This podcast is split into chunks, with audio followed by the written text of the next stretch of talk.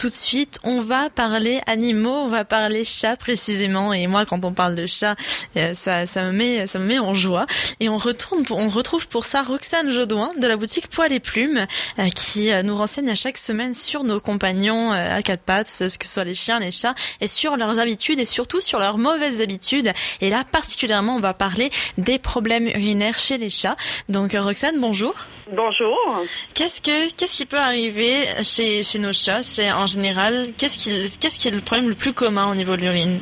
Ouais, ben c'est ça. En fait, les chats ont souvent, ça peut être un problème assez fréquent, les problèmes urinaires. Il y a différentes raisons à ça. Il y a aussi des pistes qu'il faut être capable de lire, de voir que, qui nous le dit, qui a fait ce qui fait ça, l'animal, pour l'emmener chez le vétérinaire aussi, c'est important. Euh, en fait, les problèmes urinaires, ben ça peut être euh, dû à plein de choses. Ça peut être dû à la mauvaise nourriture, la mauvaise qualité de la nourriture, qui crée trop de cristaux, trop de minéraux qui s'accumulent dans la, vessie, qui peut causer ce problème-là. Euh, une autre chose, ça peut être la quantité d'eau qu'ils boivent. Il y a beaucoup de chats qui boivent pas suffisamment. Alors, ça peut aussi faire en sorte qu'ils vont avoir un problème urinaire avec ça. Puis une autre des causes qui est un petit peu plus dure pour nous, des fois, à gérer, c'est le stress. Euh, les animaux, c'est des animaux très routiniers. On a, les vétérinaires ont dû voir beaucoup de problèmes urinaux dans les derniers mois avec la COVID, avec les changements d'habitude des gens qui vont plus autant travailler, qui restent plus à la maison et tout ça. Ça a changé la routine des chats, puis pour certains, ça les a stressés, ça. Alors, euh, les problèmes urinaires sont souvent très fréquents à cette période-là, euh, tout comme dans la période de Noël où ce qu'on reçoit beaucoup de monde à la maison ou des choses comme ça, les vacances mm. d'été aussi. Les animaux, c'est routinier. Fait que quand on les sort de leur routine, ça crée du stress. Oui, forcément. C'est comme, c'est un, un, petit peu en fait en réaction. Euh en fait, c'est ça, c'est leur façon de communiquer en, disant, écoute, il y a un problème live, euh, faut vraiment que tu essayes de régler ça. Ouais, puis justement, leur manière de nous le dire, souvent ils vont se mettre à nous faire des petits pipis hors litière. Pas des pipis complets, là, vraiment des petits pipis, ou ça peut être même des petites gouttes de pipi. Euh, ils vont aussi avoir une odeur forte à l'urine, ils vont peut-être se plaindre qu'ils vont aller faire pipi, ils vont peut-être avoir un léchage excessif, ils vont peut-être se cacher, changer un petit peu de comportement aussi. Euh, entre autres aussi pour le pipi hors litière, pourquoi ils font ça? Les animaux, ben écoute, c'est jamais eux les coupables. en fait, il va dans la litière, ça fait mal, ben il va laisser d'aller faire pipi ailleurs. Fait que c'est pour ça qu'il il sort, il fait, il essaie de faire un petit pipi, là, il fait hop, ça fait encore mal, il sort il sort de quelques pas, il va en refaire un là. C'est pour ça que l'indice des petites traces de, pipi un peu partout dans la maison, c'est un bon indicateur. il y a quelque chose qui va pas là. D'accord. Il peut avoir d'autres raisons, mais ça, ça, il faut quand même vérifier. Et donc la plupart du temps, euh, la plupart du temps, c'est quoi en fait les solutions à ça? C'est parce que ça, ça vient de nous? Euh, tu disais qu'il y, y, a des grandes causes, il y a des périodes de stress, des choses de même. Mais par exemple, dans une période de stress comme un déménagement, on n'a pas forcément tous les moyens. Par exemple, je sais qu'on peut essayer de les stimuler dans leur environnement, mettre plus de jouets, comme leur mettre des choses qui leur ressemblent, avec leur odeur, comme notre odeur à nous aussi. Mais euh, quelles seraient en fait justement les, bonnes solutions, les bons gestes à avoir, les bons gestes de secours? Oui, ben premièrement, visiter le vétérinaire, c'est important, surtout si c'est un mâle, parce que les mâles peuvent faire des blocages urinaires, eux autres. L'urette, c'est beaucoup plus long si c'est une cause de cristaux, parce que c'est pas nécessairement des cristaux, mais si c'est des cristaux, ça peut s'accumuler dans l'urette, puis un jour, ça va être un blocage urinaire. Il y aura plus rien qui va sortir de là, et là, il peut mourir dans les 48 heures, fait que c'est très important d'aller là. Ah des fois, ça va se régler justement avec des antibiotiques, des fois, ça va se régler avec un, changement de nourriture, une nourriture de qualité, justement. Euh, puis comme tu disais, c'est de d'améliorer leur environnement. Une fontaine d'eau, c'est parfait. Ça les fait boire, c'est prouvé que ça les fait boire de 10 à 40% plus.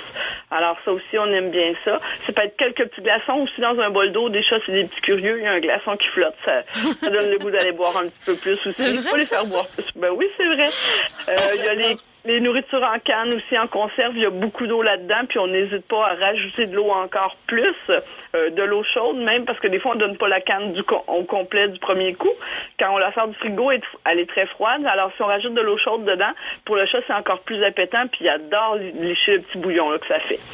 Euh, c'est sûr que ben, il y a des antistress, il y a des nourritures qui vont être euh, formulées avec des antistress à l'intérieur, de la camomille, de la verveine, des affaires comme ça. Il y a des phéromones qu'on peut dégager aussi. Bon, ça, ça peut fonctionner. Euh, ça fonctionne sur certains chats, ça fonctionne pas sur d'autres, mais il faut l'essayer quand même. de nettoyer comme il faut notre litière aussi, pas donner le goût, parce que la litière aussi peut être une cause au problème urinaire, entre autres les litières très parfumées, là, ce qui est pas recommandé pour les chats. puis d'avoir le nombre suffisant de litières parce que c'est en comportement félin, on dit c'est une litière par chat plus Souvent, les gens ont qu'une seule litière, mais ça aussi, ça peut causer une cause de stress. Quand vous faites la litière, les pipis sont d'un côté, les caca vont être de l'autre, ben c'est ça. C'est qu'ils veulent faire le plus loin possible. Alors, idéalement, s'il y aurait deux litières, ils seraient encore plus heureux.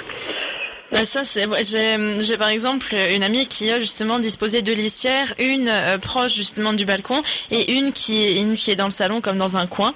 Et c'est c'est vrai qu'à chaque fois ça me fait énormément rire d'ailleurs l'autre jour parce que le chat a trouvé le moyen comme de faire de commencer son pipi d'un côté puis d'aller le terminer dans l'autre litière. Et là je me suis dit alors là c'est exceptionnel. Et euh, mais comme est-ce que par exemple quand on a plusieurs chats, dans ces cas-là, euh, deux litières ça suffit ou est-ce qu'il faut en disposer plus? Non, en fait c'est toujours on dit que c'est euh, une litière par chat plus une. Fait qu'en principe si on a un chat on devrait avoir deux litières, si on a deux chats on devrait avoir trois litières, et ainsi de suite. Puis idéalement pas dans la même pièce, puis dans des zones vraiment différentes de la maison, c'est important. Ça vaut la peine de faire ça. Bref, les problèmes urinaires, il faut être vigilant. Ça peut être dangereux, ça peut être mortel pour certains chats. Il faut avoir l'œil là-dessus, puis euh, ben, c'est à peu près ça. Bah, moi, j'aurais juste une question aussi. Peut-être que là, je te sors un peu du, euh, du sentier battu, mais par rapport justement à l'hydratation et les problèmes urinaires que ça peut provoquer, il y a beaucoup de chats aussi qui, notamment avec l'été, qui allaitent. Enfin, tu sais, qui, euh, je sais pas si tu vois ce que je veux dire. Et euh, justement, la, la, la, plupart du temps, c'est comme ça peut être dû à des problèmes cardiaques ou des problèmes. Mais j'ai remarqué que beaucoup de chats ont tendance à faire ça aussi par mimétisme. Donc, en fait, à quoi c'est dû le allaitement chez le chat? Euh, ben, comme en tout cas, moi, je dis souvent aux gens, surtout les chatons, de pas trop jouer avec eux autres. On a envie de jouer, c'est des petits euh, enjoués, justement, là. Mais euh, quand on joue avec les agachas ou les choses comme ça, on peut vraiment les rendre à allaitement. Ils vont aller vraiment à s'épuiser puis à en être, à, en arriver à ce comportement-là, finalement.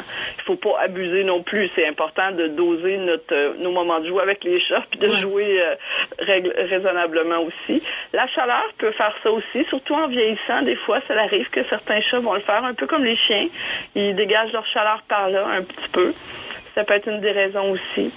Euh, et, des fois, ça peut être des problèmes cardiaques aussi. Oui, oui, oui, bien sûr, c'est sûr. Oui, oui, oui. Si c'est constant puis tout ça, n'hésitez pas à aller rencontrer le vétérinaire. Effectivement, ça peut être un problème respiratoire ou cardiaque, mais respiratoire aussi. Il y a beaucoup de litières qui font beaucoup trop de poussière, justement. Alors, euh, les chats, souvent, les gens vont acheter des litières avec des toits. Euh, bon, ça, c'est l'humain qui veut ça, parce qu'on veut pas voir ce qui se passe là-dedans, mais le chat, lui, déteste ça. Quand il va à la toilette, euh, quand il va dans sa litière, il est dans son moment le plus vulnérable. Lui, ce qu'il veut, ses instincts lui disent de « je veux voir tout ce qui se passe autour de moi ». Si mm. jamais il y aurait deux chats dans la maison, quelque chose comme ça, il veut s'assurer que l'autre chat s'en vient pas. Il est dans son moment vulnérable de la journée, là. Alors, c'est ça, ça c'est pas... puis quand il gratte, pour faire leurs besoins, c'est parce qu'avant de faire les besoins, ils grattent un peu dans la litière puis tout ça. S'il y a un toit puis qu'il y a une porte puis qu'ils respirent toute cette poussière-là, mais il y a de plus en plus de chats qui ont des problèmes respiratoires puis qui font de l'asthme aussi ou d'autres problèmes respiratoires. Ah, de l'asthme chez le chat, j'avais jamais entendu parler de ça. Ouais, ouais, ouais, ça peut arriver absolument. Ah, c'est euh, si jamais tu as encore un peu de temps, j'ai envie de te parler des chats perdus. Oui, j'aimerais ça. J'aimerais beaucoup ça, vraiment. En fait, euh, souvent, les gens, ils paniquent hein, quand ils perdent leur chat. Ils vont mettre des affiches partout. Ils vont euh, appeler bon la SPA, puis les, les, tous les, refuges possibles imaginables. C'est parfait de faire ça. C'est génial. La petite consigne que j'ai envie de dire de ne pas faire, c'est de se promener partout dans les rues du quartier et de l'appeler. Si vous faites ça, vous le déstabilisez totalement. En fait, les chats qui se sauvent, ben écoute, ils sont pas tous habitués à aller dehors. Euh, il faut se rappeler que pour aller pour un chat aller dehors, c'est beaucoup beaucoup de stress. Alors, la majorité des chats qui sont jamais sortis dehors, puis que par une journée, ils s'enfuient pour X raison par la porte, euh, ben écoute, il est probablement pas loin. Il est probablement en dedans de 500 mètres, même 200 mètres de votre maison. Il est caché, il bouge pas de là, il a peur, il est stressé au maximum. Alors, euh, l'idéal, c'est pour le retrouver un chat perdu. Puis même si le chat était pas chez vous, j'ai des gens qui habitaient à l'extérieur de Limoilou, qui restaient complètement dans une autre ville, qui sont venus faire garder leur chat chez leur fille à Limoilou. Les chats se sont échappés. Puis c'est de cette façon-là qu'on les a retrouvés, même si ça a été très long, parce que eux, euh, bon, la fille se promenait partout pour les trouver, puis elle les, a déstabilisés un petit peu. En fait, l'idée, là, c'est on ouvre la porte de chez soi, puis on les appelle pendant cinq minutes. Ils reconnaissent notre voix, ils vont se faire guider par notre voix. Ils ont une ouïe beaucoup très excellente à comparer de nous, bien meilleure que nous. Alors, euh, on l'appelle pendant cinq minutes, puis on fait ça à quelques fois dans la journée, puis idéalement toujours aux mêmes heures. Tu sais, si vous quittez travailler à 8 heures, ben à 8 heures moins quart, euh, ouvrez la porte, appelez-le cinq minutes. Si vous venez dîner, ben écoute, encore un petit cinq minutes à l'appeler dehors avec son nom. Euh, si le soir vous venez de travailler vers 5-6 heures, refaites-le à ces heures-là, puis refaites-le avant d'aller vous coucher. Bon, les voisins vont peut-être vous trouver un peu fatigant, mais on s'en fout. L'idée, c'est de retrouver le chat, c'est ça. Mais le chat, il va se guider par notre voix. Tu sais, oui, il a peur, oui, il est terré dans son trou, mais il va se guider par notre voix. Puis il est peut-être même blessé ou quoi que ce soit. Tu sais, il est peut-être désorienté, il y a peut-être plein de choses, mais il va se guider par notre voix, puis il va se rapprocher, puis il va revenir à la maison. Oui, puis en plus, même à chaque fois, on s'inquiète. Euh, moi, personnellement, je sais que ça m'inquiète beaucoup à chaque fois parce que les chats ont ce réflexe, euh, c'est pas crétin, mais instinctif euh, de, en fait, quand ils sont blessés, se dire, oh, bah, je vais, je vais, je vais, je vais décéder, donc je vais aller me cacher dans un coin. Mais il m'est déjà arrivé de voir et d'assister à ça vraiment, de voir mon chat, moi, arriver blessé, qui s'était fait comme percuté par une voiture, bah, mhm. assez légèrement pour être encore en vie. Puis juste franchir le mur et venir s'écraser dans le jardin, mais juste au moins il est comme, ok, je suis à la maison, on va m'aider. C'est ça. Mais puis il va revenir vers la maison, puis s'il revient pas, vous allez peut-être l'entendre miauler. Par contre, tu sais, il va, à un moment donné, il va faire, hey, c'est ma maîtresse, ça là, là. Il va essayer de parler lui aussi. Il sait, les chats, ils communiquent avec nous en miaulant aussi. Là. On sait bien qu'ils réussissent à avoir tout plein de gâterie en faisant ça des fois. Oh, certain, ils nous manipulent bien avec leur miaulage. Surtout à 4 heures du matin. Oui, hein? surtout à 4 heures du matin. Ça aussi, on pourrait en reparler là, mais idéalement, il faut, euh, il faut pas payer ces comportements-là. Si on le fait, ils vont les répéter continuellement. Ah, c'est comme avec, euh, c'est comme avec avec les bébés là où on a moi je serais comme, je serais pas partisane du, euh, oh non mais laisse le laisse le miauler.